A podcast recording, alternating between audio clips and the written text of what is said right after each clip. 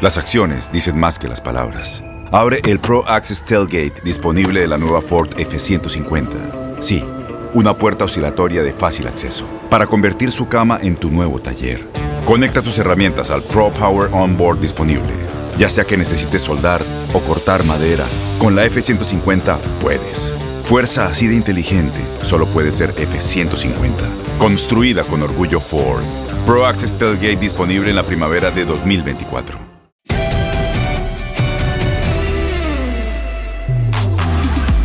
Pasan las semanas, pasan los meses y seguimos con los diversos capítulos de la pelota al que sabe. Gracias por estar con nosotros, por pasar parte de su tiempo escuchándonos. Andrés Vaca, ¿cómo te va, Andrés? ¿Qué pasa, Alex? ¿Cómo estás? Fíjate que estoy bien, estoy contento. Eh, sobre todo por nuestro invitado, que ya lo estarás presentando tú, pero tuve el placer de conocerlo en persona porque estuvimos transmitiendo Copa América, varios partidos hicimos juntos en la transmisión. Eh, estoy muy contento, muy emocionado por todas las cosas que seguramente nos va a contar Alex. Me da gusto cómo va progresando la pelota al que sabe Andrés, porque antes te veíamos, digo, para la gente que, o los que te podemos ver, porque evidentemente la mayoría nada más nos escucha, te veíamos tiradote casi en pijama en un sillón ahí de, la televisión, y ahora tienes ahí una, una nueva silla y... Sí, la verdad... ¿De qué va? Mira, la, verdad es que ya me voy a casar, entonces estoy empezando a invertir para, para tener bonita la casa, tú sabes, Alex, de repente uno se tiene que poner camisita porque ya empiezan a exigir que me tenga que ver bien. Pues métele al gym, por favor, si te quieres ver mejor. Eso sí es lo único, que, lo único que siempre he dicho que no es el gimnasio. no es así, no me voy a meter. Y a mí también me da un poco de flojera. Prefiero correr en la calle, en el bosque, no sé, Exacto. eso del gimnasio. Bueno, está con nosotros Ivo Basay un, histórico, un ídolo de toda la gente del Necaxa, dejó huella en el fútbol mexicano, el, chileno. ¿Qué, equipo tenía el Necaxa? ¿Qué equipo, qué trabuco tenía Manolo Lapuente? ¿Cómo te va, Ivo? Bienvenido a la pelota al que sabe. Eh, un gusto, la verdad, es una, un placer después de, tiempo. Con, con, Andrés me tocó trabajar por ahí el 2018, 2017 y tres años seguidos alcanzamos a hacer varios partidos, así que un cariñoso saludo Andrés y, la verdad un gusto de poder eh, conversar de nuevo con, con, toda la gente allá en México, especialmente con, con, ustedes. Muchas gracias, Ivo. Oye, pues cuéntanos, eh, debes de tener, eh, te iba a preguntar por aquel Necaxa, pero justamente de esa, de esa época en el fútbol mexicano, tengo que, que sincerarme contigo y decirte que yo, yo soy pero era de niño un este, recalcitrante y apasionado y furibundo aficionado de las chivas. y me hiciste sufrir como no tienes una idea. Este, te lo agradezco a la distancia. ¿eh?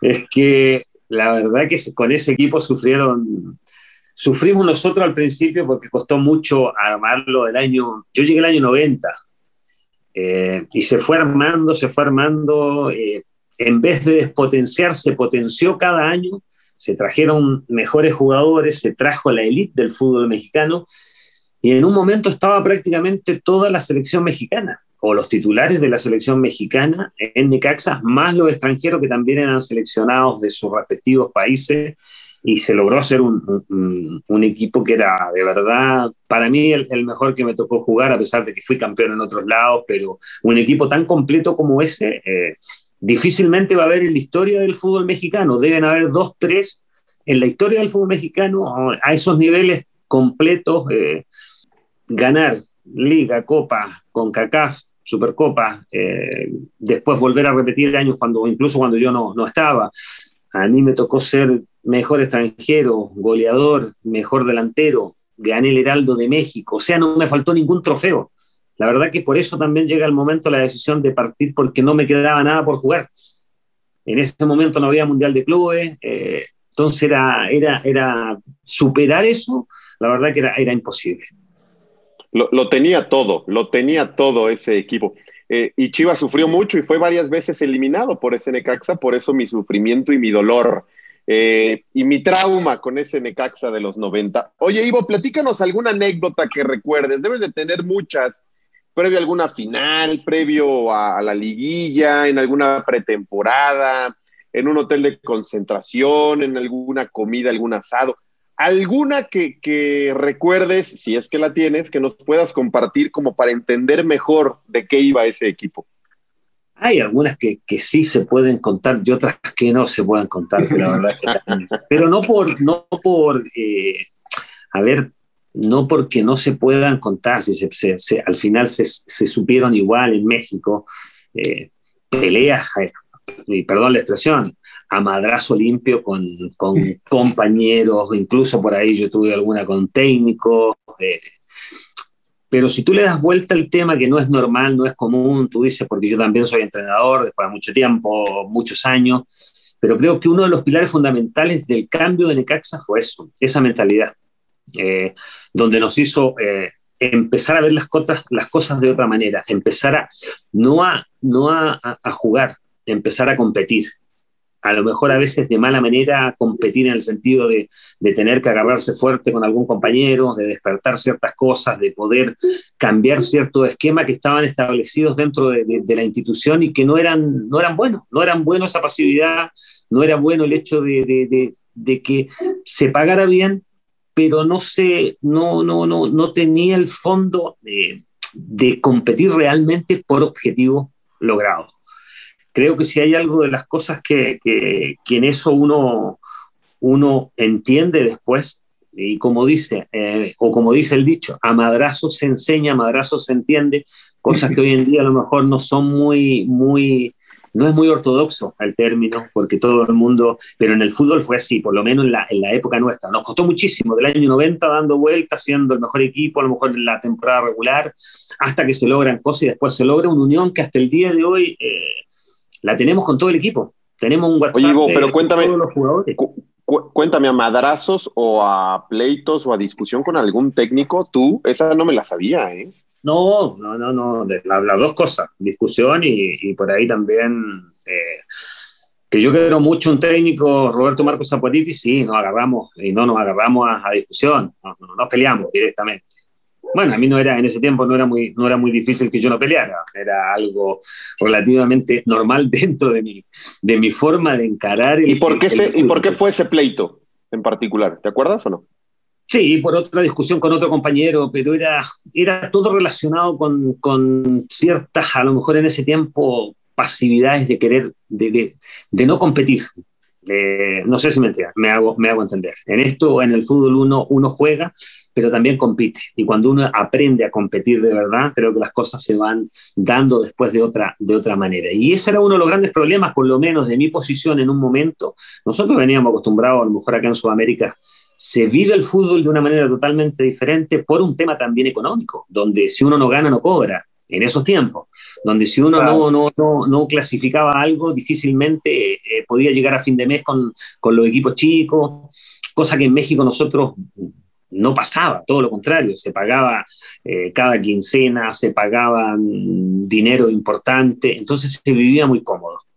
O sea, para hacer corto el cuento, se vivía demasiado bien y creo que nosotros no entregábamos lo que debería entregar de acuerdo a cómo nos trataban nosotros. Y eso fue lo que no, no yo, no, no yo solamente, sino que te hablo de un Cuchillo Herrera, un Lalo Vilche, un Saporiti, que todos querían ganar, el Beto García Aspe, ni hablar, Aguinaga, el Ratón, el Flaco, y empezó a surgir una mentalidad muy diferente, gracias a ese tipo de conflictos, que obviamente te digo, no son buenos, pero a veces arreglan situaciones y te cambian la estructura y la mentalidad de un grupo. Y ahí empezó a formarse Necaxa. Del 92, 93 para adelante cambió completamente y empezamos a competir. Empezamos de verdad a ganar. Y eso se fue juntando, se fue juntando hasta que en un momento eh, eh, no queríamos perder ni un, partido en un entrenamiento, ni una cascarita, era, era todo conflicto, pero conflicto del buen conflicto, de que todos querían ganar, todos querían estar presentes, nadie quería quedarse afuera del equipo, y eso hizo que realmente el equipo cambiara considerablemente. Es más, te comentaba acerca del grupo que tenemos de WhatsApp. Hasta el día de hoy, estamos, por no decirte el, el 100%, el 90% metidos en un grupo donde cada vez cumpleaños, saludos de algo, estamos todos... Eh, Gracias también a, Felipe, por ahí un periodista que ha seguido Necaxa a lo largo de la, historia, un muchacho muy joven. Eh, y todas esas cosas hicieron que el, que el, grupo realmente llegara a ser un grupo competitivo. O sea, por ahí una discusión, mira, por ahí una, un, tema bien simple, con, con, León una discusión en un partido allá afuera, se agarraron varios o nos agarramos varios y, y de repente cuando volteamos, tú veías a los veintitantos jugadores metidos en el conflicto. que, no es bueno, pero eso te aclaraba lo que era en un momento lo que empezó a hacer Necaxa. Empezó Ahora, el grupo que empezó a formarse. Ahora, Ivo, dime algo, porque por lo que nos, nos, estás dando a entender, pues eras un jugador que hablaba siempre fuerte, que levantaba la voz, que arengabas, que regañabas cuando tenías que regañar a tus compañeros, pero evidentemente eh, ningún futbolista llega así, quizá cuando a la primera división a los 17, 18 años, eh, con esa actitud. ¿Pasó algo en tu carrera, Ivo? Eh, ¿Hubo alguien que dar algo? ¿En qué momento fue esa explosión, ese cambio de ser el futbolista que empezó en el vestidor? Yo debuté a los 16 años en realidad acá en Chile. y fui goleador en Chile a los 18 pero fui, jugué Libertadores a los 18 años, Copa Libertadores, selección a los, a los 18 también, ya era seleccionado y, y me crié en un equipo chiquitito que se llama Magallanes, o sea, chico en cuanto a ahora que está en, en, la B, pero es uno de los equipos más viejos del fútbol chileno y con una escuela de, yo digo siempre, me crié en una escuela de puros delincuentes, delincuentes futbolísticos en el buen sentido que me enseñaron a, sufrir, a meter, a, no dejarse pasar, a competir cada pelota, eh, a meter los brazos, a meter el culo, a meter los codos. Eh, fue una escuela, la mejor escuela que yo he tenido de formación la tuve en Magallanes, donde yo me formé. Y eso no, a los 16 años yo tenía seis fracturas en la nariz. Por decirte algo, me, cagaron a patas, me cagaron a codazos, eh, hablando futbolísticamente. Era, era duro, pero si tú me preguntas hoy día, la formación fue la mejor. Entonces, el hecho de llegar a otros lados y ver que todo es, muy fácil, que no se compite, que, que el, el, medio futbolístico en ese tiempo en, en, México se pagaba bien, a lo mejor hoy día se paga mucho más, pero creo que era todo fácil. Teníamos siete canchas para entrenar, lo que acá a veces nosotros no teníamos ni una. Teníamos comedor, teníamos oh, piscina, teníamos, concentramos los mejores hoteles. Entonces, eh, uno se sentía así, a ver, acá nos están dando de todo, nos tienen, nos tienen así. ¿Y nosotros qué hacemos para retribuir? Lo único que tenemos que hacer es entrenar bien, jugar y tratar de ganar, competir y demostrarle a la gente, demostrar al club que nosotros somos jugadores de primer nivel y tenemos que demostrarlo. Y eso creo que aún siendo todos jugadores, los que llegaban eran todos jugadores de primer nivel, pero siempre nos faltaba esa, esa cuota, esa cuota de, no sé, de, de, ser, de querer competir de verdad, de querer ganar y de no dejar pasar, decir llegamos a semifinales o que ya llegamos, clasificamos. No, hay que ganarla.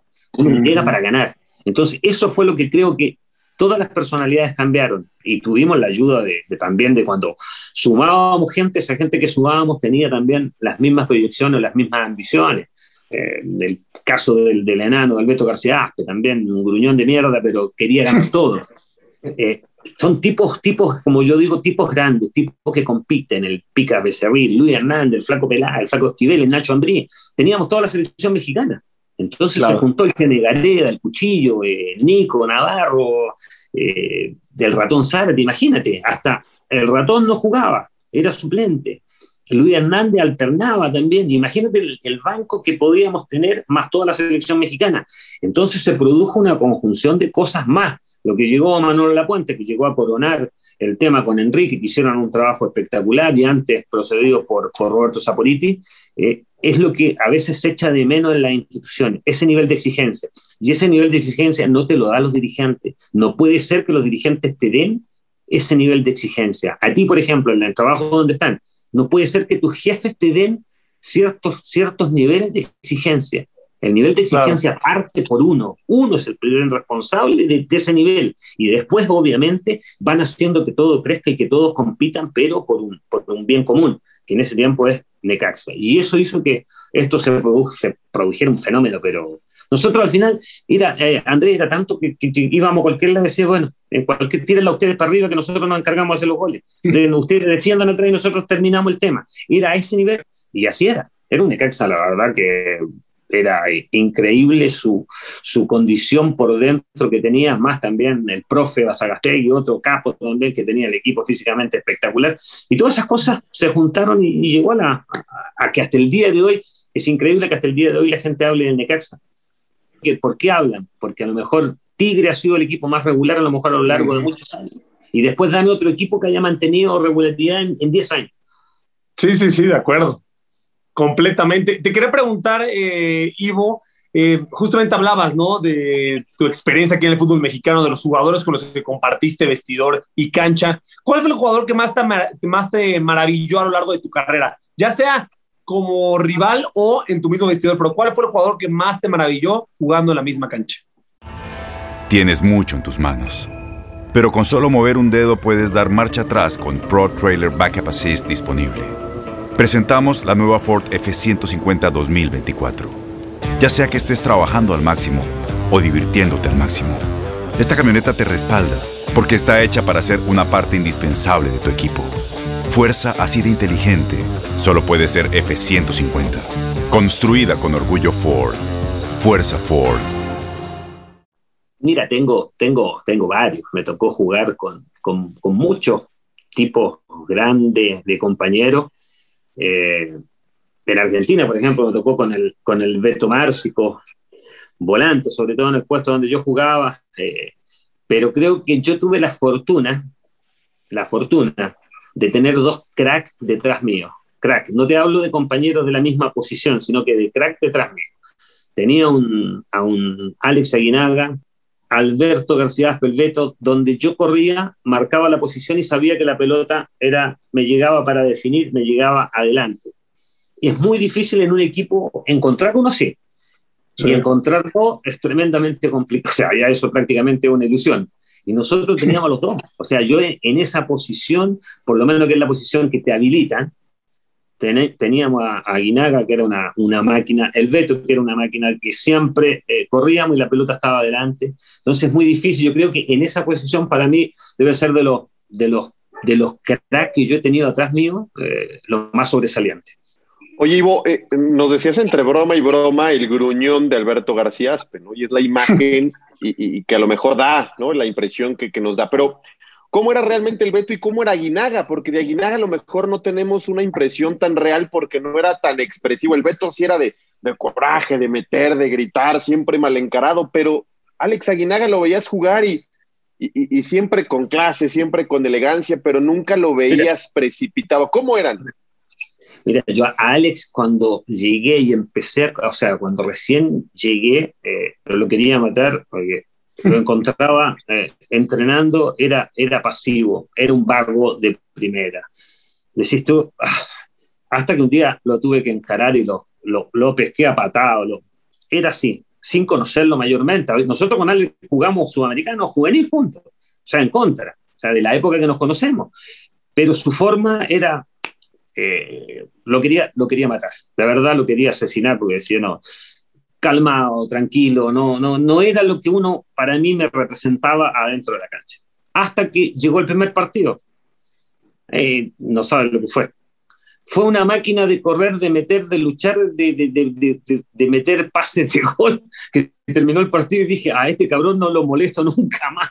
Le digo que entrene como quiera entrenar, pero es un tipo que eh, ojalá todos pudieran tener la capacidad de, él. Era tranquilo en eso y en los entrenamientos era, era igual, pero en los partidos era una máquina. Eh, la verdad que cuando uno lo aprende a conocer al Perico era tremendo jugador, tremenda persona. El Beto, mucho más extrovertido, más gruñón, eh, no le gustaba nada, no le gustaba la Coca-Cola ni la Pepsi, no le gustaba ni, ni las pastas. era así, él era un niñón, pero un tipazo también y una personalidad de las que uno dice, dame estos tipos jugando al lado de nosotros porque son los tipos que te hacen, te hacen grande. Y hacer personalidades diferentes, muy diferentes, pero la única, la única ventaja es que tenían objetivos iguales que los dos querían llegar al, éxito total. Y eso hace que las personalidades sean diferentes, pero tengan un mismo objetivo, y sobre todo en personalidades grandes, porque los dos son, fueron monstruos dentro del fútbol, por lo menos de lo que a mí me tocó ver allá, y, personas espectaculares. Así que tengo la dicha, tengo, tuve la fortuna de, de, tener atrás mi espalda este tipo de jugadores. Y por los costados, ni te digo, Luis Hernández, Ratón, eh, jugadores también que te llenaban el flaco Peláez, te llenaban de goles. Y atrás teníamos los dos seleccionados, el flaco Esquivel con, con el Nacho Ambrí. Más atrás teníamos al Pique, teníamos a, a Igareda, teníamos al Lalo Vilche, teníamos a Becerril, teníamos al Nico, o sea, ¿quién de la selección no estaba ahí? Estaban todos. Entonces eh, fue un equipo realmente de, de, lujo, equipazo de lujo, de lujo. Si era, era cuestión de tiempo, nosotros decíamos cuestión de tiempo. En cualquier momento hacemos un gol y hacemos cuatro. O sea, a esos niveles de confianza llegamos con, con este equipo. Y además tenían un gran técnico, un gran, gran, gran, gran técnico como Manolo. Oye, Ivo, a la fecha, ¿qué tanto estás pendiente del Necaxa? No sé si, si te enteraste ayer, justo se da la noticia que un grupo de inversionistas extranjeros va a, invertir, va a meterle cierto capital para que a lo mejor ya no pase lo que estaba sucediendo en Necaxa, ¿no? Uno, dos, tres buenos futbolistas y de inmediato eran vendidos y la gente se quedaba, pero ¿cómo? Ya no vamos a competir, ya no tenemos a ese referente. ¿Qué te parece a la distancia la decisión? Yo ayer di una entrevista justamente a, a, un medio, a, no sé si es Graciela Rosén, dice que era del que antiguamente era de, un periódico, ahora está en ESPN, me parece. Eh, no importa que lo diga, pero sí le, le, argumenté exactamente lo mismo que me está diciendo tú. Eh, a ver, las instituciones nadie tiene el derecho de juzgar cómo manejan la parte eh, estructural de una institución, porque hoy obviamente son los dueños, son los que invierten, son los que meten el dinero. Pero creo que nunca se puede dejar de lado, eh, sobre todo en, estas instituciones con tanta tradición como es Necaxa, la parte deportiva. Tiene que ir muy de la mano la parte económica.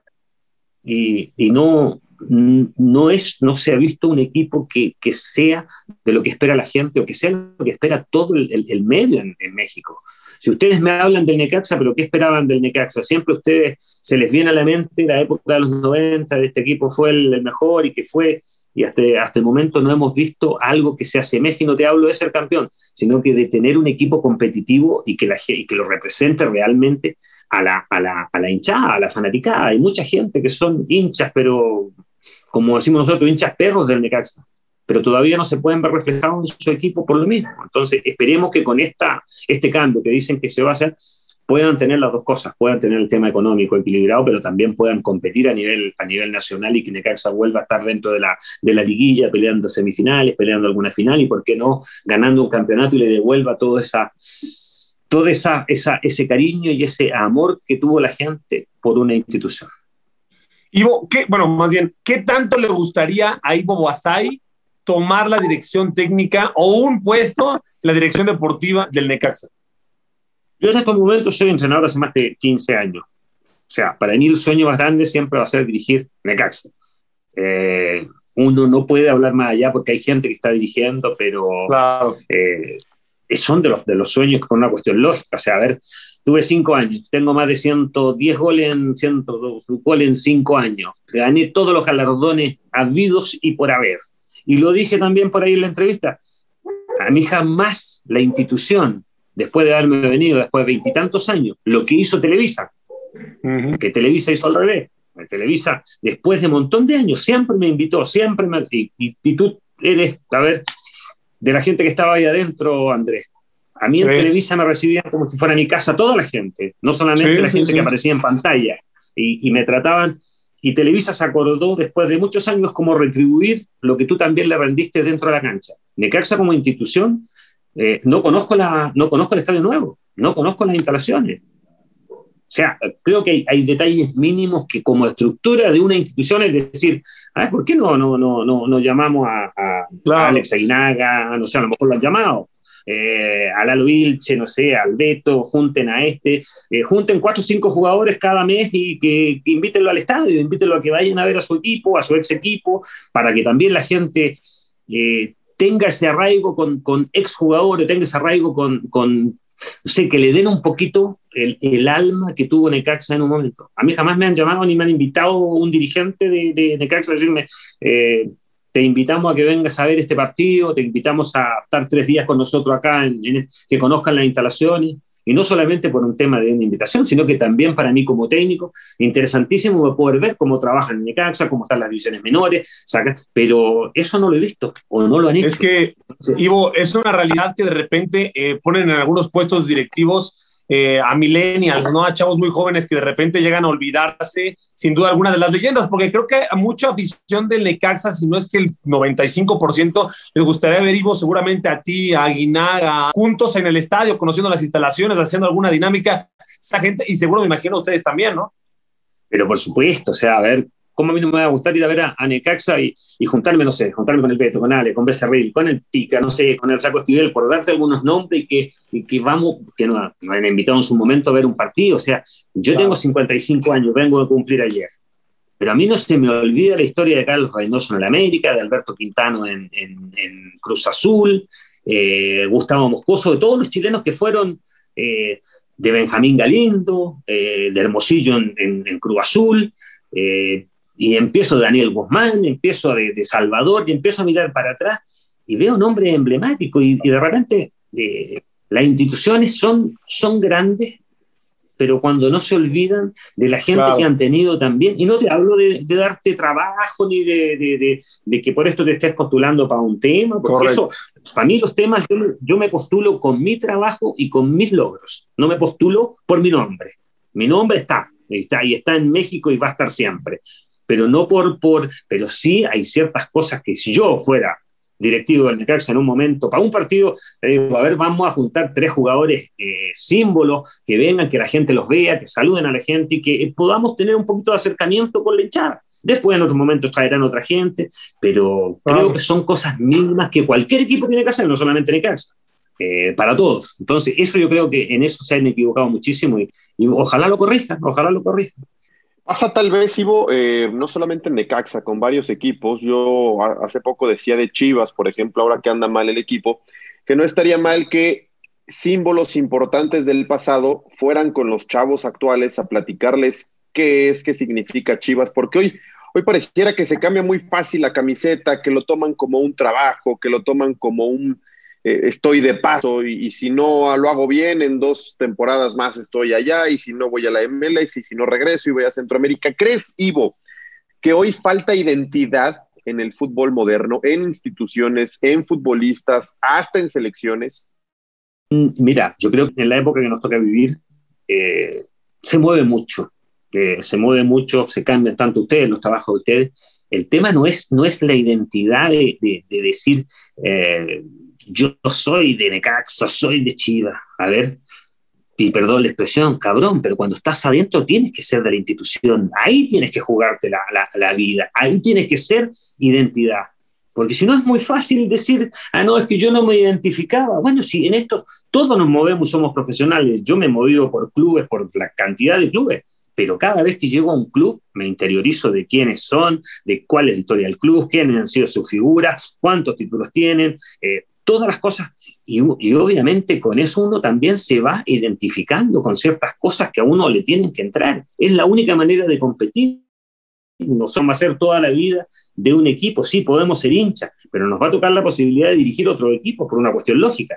Pero la identidad se logra cuando uno está adentro. Yo el día de mañana soy de tal equipo y tengo que tener la identidad de ellos, tengo que tener ese arraigo, pero ese arraigo me lo tengo que ganar adentro, conociendo la institución, viendo las figuras que fueron, cuál es la historia del club, cuál es la preferencia de la gente, cómo ganarme ciertas cosas. Eso es parte de, y lamentablemente hoy día el futbolista pasa y pasa de institución a institución, como dices tú, pensando que nada, si no rindo acá, eh, no me va a faltar club para irme el año que viene a otro, a otro, y paso al draft y me va a comprar otro. Así es.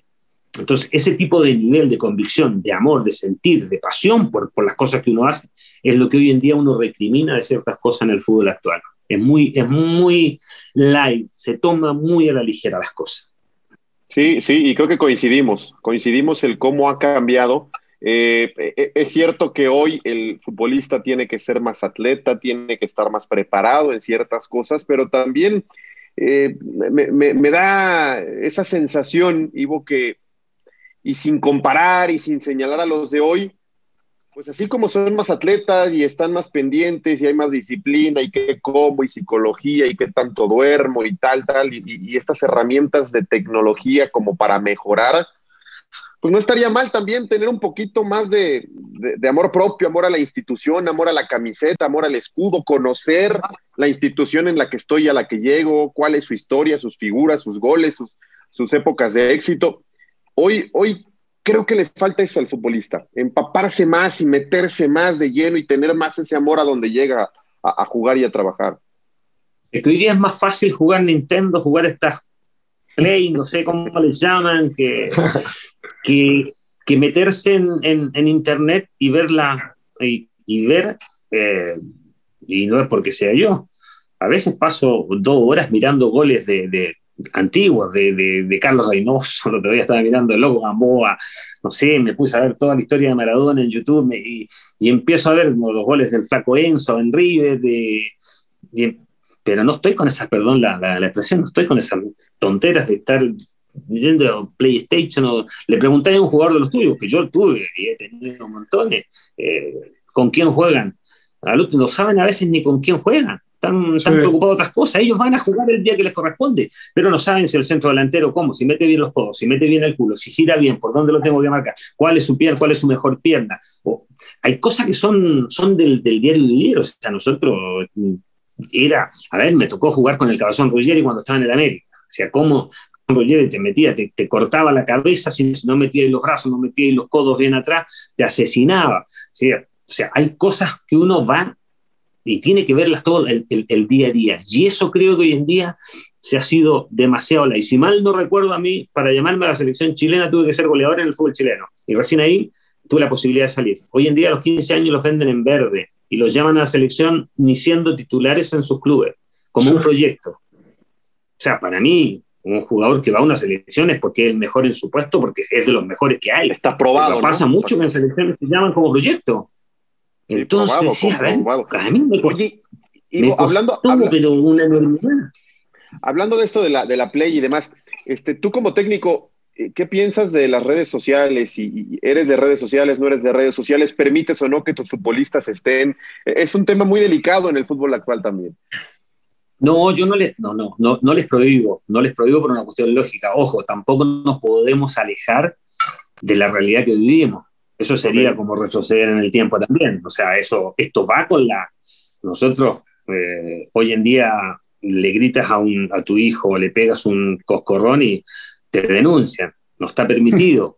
Antiguamente me tiraban, la, me tiraban la oreja o mi abuelo me arrancaba las patillas, de, o no podíamos hablar en la mesa. Son épocas diferentes y hay que aceptarle y tal cual.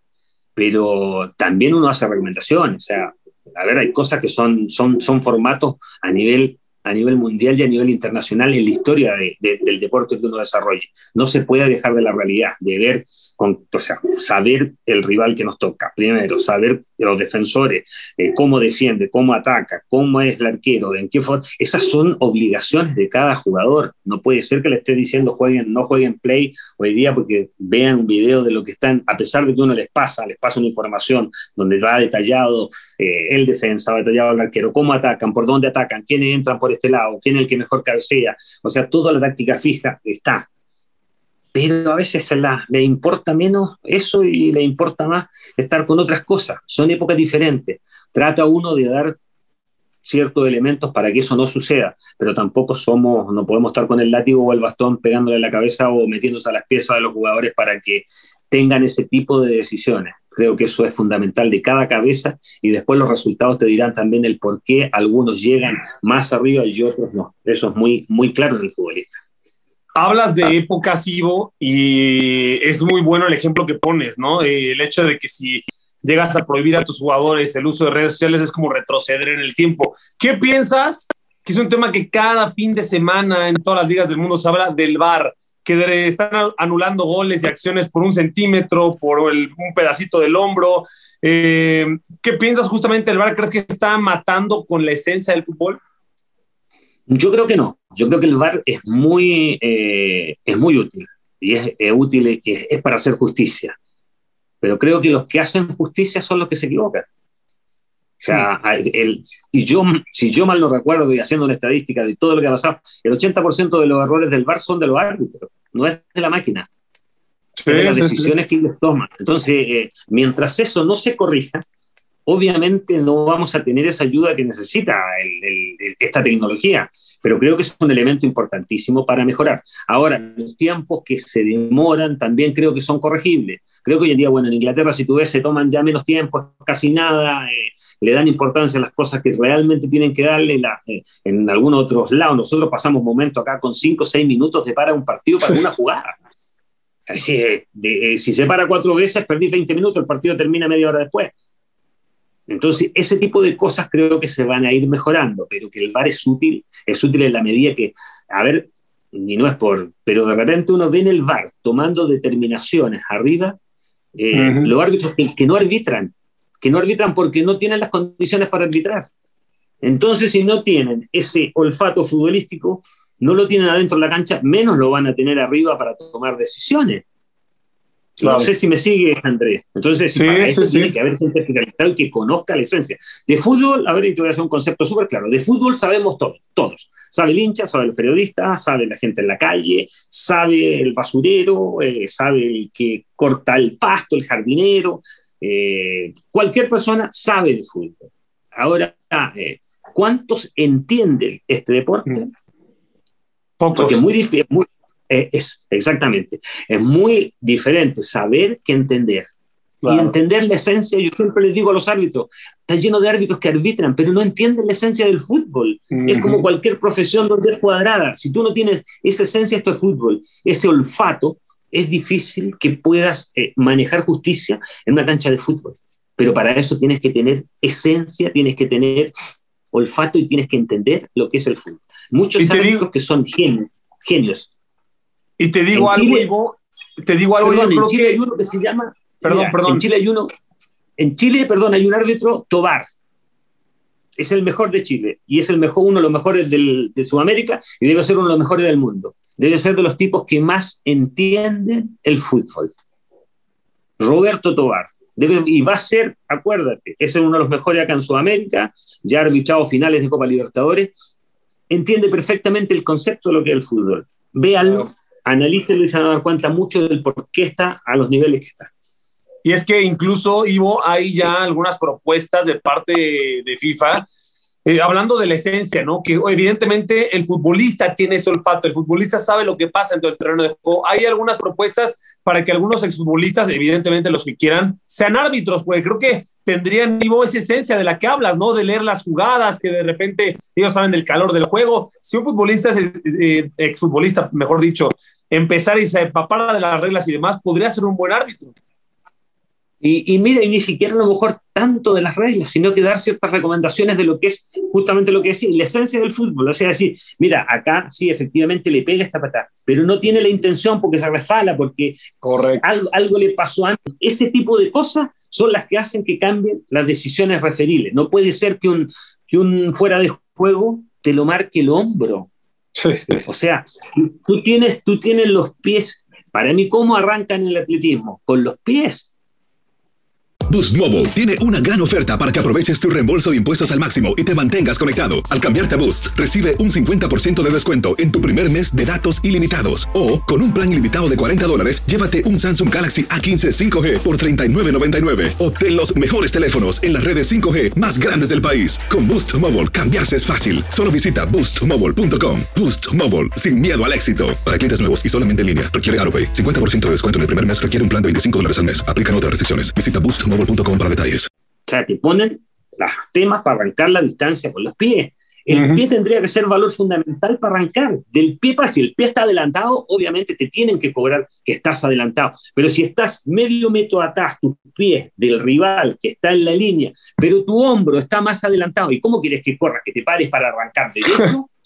es imposible. Entonces eso se llama entender la profesión. Y ese tipo de cosas, ¿quién las va a cambiar? No las van a cambiar las autoridades que son cuadrados en esto, las van a cambiar los jugadores, las van a cambiar los que sea, y a lo mejor dando esa, ese tipo de indicaciones va a hacer que esto fluya de una manera diferente, pero en eso sí, el VAR va a ser muy útil.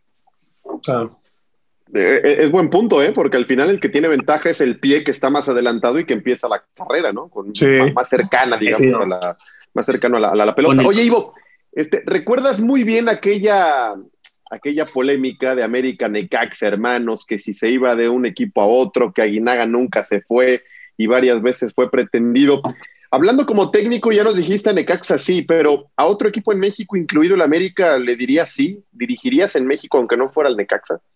O sea, y te vuelvo a repetir, yo, yo soy profesional. O sea, para mí, mi mayor sueño dirigir de Necaxa. El mayor sueño. Pero si a mí no me contactan o no me, no me ofrecen de Caxa y me ofrecen otro equipo en México, a México yo lo adoro. O sea, pero no va a ser culpa mía. Y soy profesional y tengo que, dirigir donde a mí me quieran, respetan mi trabajo, me den la posibilidad de desarrollar un proyecto, eh, obviamente que sí. Eso ni correcto.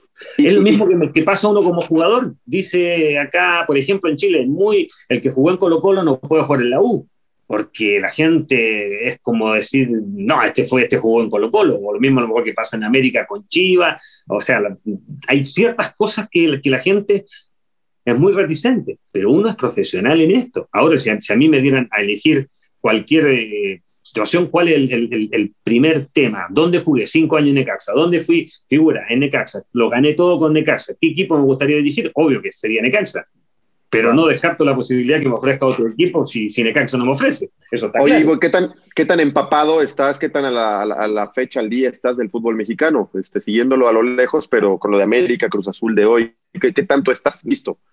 No, sí, lo, lo, lo, lo sigo, lo sigo y, y, y hay cosas que, que, van... Por eso te, te hablaba de Tigres, de, de, más o menos similar a lo que ha hecho el Tuca en, en, en Necaxa creo que a pesar de los, de los años, del tiempo que lleva, ¿cuánto debe llevar el Tuca? ¿16, 17 años? Sí, más o menos. Más o menos, ¿cierto? Bueno, y, y debe haber, debe tener 7, eh, 8 años eh, en primera línea, siempre. Siempre. Son, son estadísticas, claro, siempre que ha estado ahí, bueno, ahora con lo que viene también el Mundial de Clubes, todo, eh, y, y, todo, siempre sigo el fútbol mexicano, siempre estoy, estoy atento a lo que, lo que no he podido estar contento es justamente con, con, con, lo de Necaxa, que no lo he podido ver en, en, en liguillas, no lo he podido ver competir. Eh, he seguido mucho también a la América, Cruz Azul, de todo, por, obviamente por lo, que, por lo que han hecho. Ahora este muchacho Reynoso también, eh, que de repente aparecen técnicos por ahí que no los tienen en consideración y, y, y aparecen marcando, marcando fuerte y, y, dando las posibilidades de que el equipo vuelva a renacer y vuelva a estar metido, metido arriba. Eh, también la final de, de Pumas con, con, o la semifinal fue, ¿no? Con Pumas Cruz Azul. Sí, sí semifinal. semifinal. Semifinal, que fue también un, un, tema que no lo había visto en la historia. Pues la verdad que me, me llamó mucho la atención el hecho de, de cómo se dio es, ese tema, pero sí estoy, sigo, sigo mucho al fútbol mexicano. Oye, Ivo, y la última que te quería hacer, eh, porque conoces muy bien y porque estás empapado también de todo lo que pasa en Chile. 2015-2016 y el equipo y la Roja pasó de pobre a rico, ¿no? De repente ganó dos Copas América consecutivas, ahora viene una nueva. ¿Cómo va esta generación, lo de las artes? ¿Cómo ves a Chile para esta Copa América y cómo ves el cambio generacional que se tendrá que dar en Chile después de una generación dorada, impresionante, con futbolistas de altísimo nivel? y que ahora pareciera que cada que Chile se presente en un mundial, en una Copa América, pues se le va a exigir por, por la historia reciente que nos ha entregado en, Copas América. Mira, ahí me tocó a mí perder no podíamos ganar una, una final de Copa América, participamos en varias, y de la noche a la mañana eh, se le gana una final a Argentina. Argentina, con Messi y compañía, eh, se va a la, a la Centenario, se vuelve a ganar, se pierde la final en el 2017 en la Copa Confederaciones contra Alemania.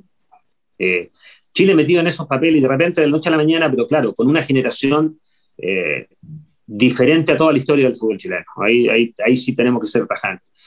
Teníamos jugadores en el Barça, teníamos jugadores en el City, teníamos jugadores en la Juve, teníamos jugadores en el Valle, teníamos, y todos titulares y figuras en Europa.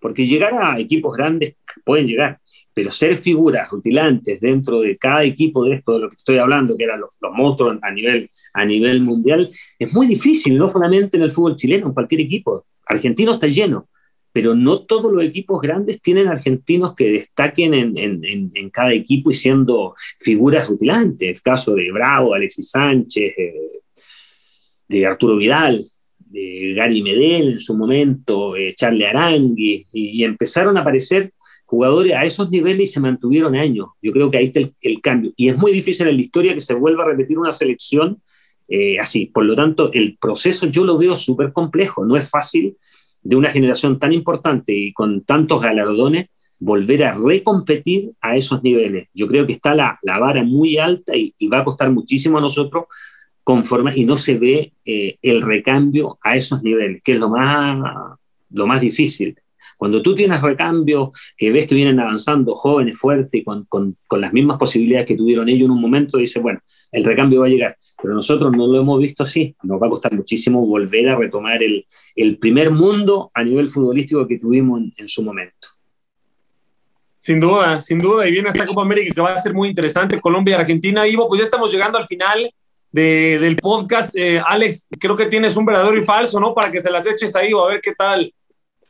Mira, no sé si verdadero o falso o mejor preguntitas rápidas, que creo pueden, pueden quedar muy buenas, porque queremos saber, Ivo, a ver, tu mejor gol en México, ¿lo tienes claro y cuál sería? El de la final, pero no por ser el mejor gol. Después de cincuenta y tantos años, no, nos volvió a dar el, título. Un estadio en México, ¿con cuál te quedas? El, Azteca, por del mundo. Ah, del, mundo. Mira que, mira que jugué, en, jugué en el Bernabéu, jugué a la Bombonera, jugué, pero un estadio como el Azteca lleno, como nos tocó la final arriba de 120 mil personas con Cruz Azul, único único. Qué maravilla. ¿Un técnico que hayas tenido? ¿Técnico? Eh, varios, varios. Eh, tuve la suerte de tener dos campeones mundiales, uno de clubes y uno de selección. Tuve al Flaco Menotti, tuve a Carlos Bianchi, tuve a, Saporiti, eh, Manolo Lapuente, crack, crack. O sea, yo tuve la verdad, tuve la suerte, en Francia, Dominique Patné, capitán de la selección francesa, un tremendo jugador histórico tuve la suerte de verdad de tener eh, maestros. Un amigo en el que te haya dado el fútbol mexicano. Tengo casi toda la generación de, de, de, mi equipo de, Necaxa, que estamos en el, en el, en el WhatsApp, en el grupo que tenemos. Esa fue mi, mi familia todos, porque la verdad terminamos siendo, sería muy mezquino decir con este, con este, porque la verdad que fue un grupo, y es un grupo maravilloso. Últimas dos. Una playera que, odies, que, no puedas ver a la fecha. Eh, futbolísticamente. Sí, sí, claro. Futbolísticamente. Y la última, un central, un defensor que te haya marcado, pues sobre todo en México, para que tenga la gente que nos escuche alguna referencia. ¿Cuál dirías, puta, con este güey? este, eh, era un dolor y era, un, era complejo, que eran buenas batallas. ¿Con quién? Con, con el que me, me daba madrazo y madrazo, y era con el Picas de Cerrilli, que después llegó a ser compañero mío y lo quería matar, pero, pero era, era un pan de Dios en los entrenamientos, así que al final me terminó ganando por cansancio que no le podía tirar porque era, pero dentro de la cancha era un, una fiera. Yo, la, más, la, tiraba acá, la más este, bajita. Sí, Yo nada más tengo, yo tengo unas poquitas, Ivo. ¿Comida mexicana favorita? Los tacos, pero de todas maneras. no, no, ¿Le, no. ¿Le ponías picante o no? Yo no, no comía tanto, pero viví cinco años. Me paraba en, en Insurgente viniendo del entrenamiento de Cautitlán, en una esquina a comer tacos y echarle. de verdad que así era. Oye, ¿el tequila te, llegaste a, agarrar el gusto o no? El tequila me encanta, me encanta. El tequila con la sangrita es, más que la cerveza, más que el ron. tequila, de todas maneras. Eh, y bueno, para terminar, ¿con qué palabra o qué palabras definirías México? Eh, yo no, no, a mí no se me pegó el acento. ¿Viste? No se me pegó el acento porque a lo mejor venía también, me tocó repartir por varias partes del mundo, a lo mejor no, porque escucha a otros compañeros y se les pega. Pero sí hay, hay, hay, cosas que yo le tenía que, yo lo hacía como, como joda, ¿viste? Y perdón la expresión, pero estoy hablando de lo más profundo de lo que es el sentido mexicano. Cuando uno decía, chinga tu puta madre, cabrón. era, perdón, es verdad, era parte de, de, de, de, lo, de lo mío, como decir, estoy en México y, y chinguen a su madre. Era, lo, que uno siempre expresaba cuando algún compañero te decía algo, decía, chinga tu puta madre, cabrón. Pero con eso, incluso imitando el, el, el, el acento. El tono. Y que, y que, por lo demás lo, lo, lo, adoro. O sea, el, acento mexicano para mí es un tema que yo me entretengo, no teniéndolo, pero yo me entretengo. Me entretengo una, una barbaridad cuando me ha tocado la. Tuve, fue tres, tres años seguidos, fui a hacer la, las dos copas, Copa América, Copa Centenario y, el Mundial. No, perdón, fui a hacer la Copa Centenario, Copa Confederaciones y el Mundial con, Televisa. Entonces, ver a todos mis amigos y a toda la gente allá, la verdad que un, placer, un gusto de, poder compartir y, rara vez se tiene la oportunidad de, de hablar, eh, no solamente en, una entrevista, porque una entrevista una siempre es medio formal, pero de poder compartir cosas a lo mejor que uno en el día a día no la hace con, con toda la gente. Así que para mí un placer y de verdad poder conversar con ustedes. Qué maravilla, con esa frase te entendía todo mundo y no te preocupes que Saga es mexicano y habla peor que muchos, ¿eh? así que no, no te agobies por lo del acento. Ivo, te mandamos un fuerte abrazo, gracias por el tiempo, mucho éxito en lo que venga y algún día, creo yo, te vamos a ver en México. Yo, feliz yo feliz de volver y, aparte aprovecho mandarle no solamente al, al, al, hincha mexicano, porque la verdad a mí me trataron no solamente en, y antes de irme que es cortito, para, para que veas lo que... Eh, lo, cómo me trataron. Un día eh, le estamos pegando una, una pintada de cara a Santo en Torreón. Y hago un gol medio raro, esto es increíble, le pego con el borde externo, la meto en un ángulo y quedo en la barra de ellos. Y antes ya me habían tirado botellas. Entonces agacho la cabeza y hago así, me tapo. Y la gente empieza y se para, empezaron a aplaudir. y a Dios gracias tuve la oportunidad de conocer gente pero espectacular. Así que feliz de poder eh, compartir con ustedes.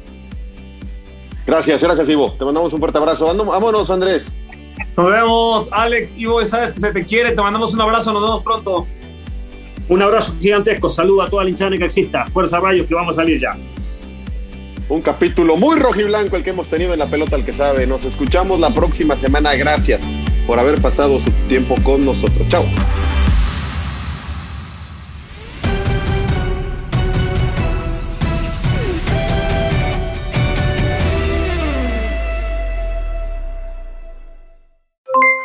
Aloha mamá, ¿dónde andas? Seguro de compras. Tengo mucho que contarte. Hawái es increíble. He estado de un lado a otro con mi unidad. Todos son súper talentosos. Ya reparamos otro helicóptero Blackhawk y oficialmente formamos nuestro equipo de fútbol. Para la próxima te cuento cómo voy con el surf y me cuentas qué te pareció el podcast que te compartí, ¿ok? Te quiero mucho. Be All You Can Be, visitando goarmy.com diagonal español.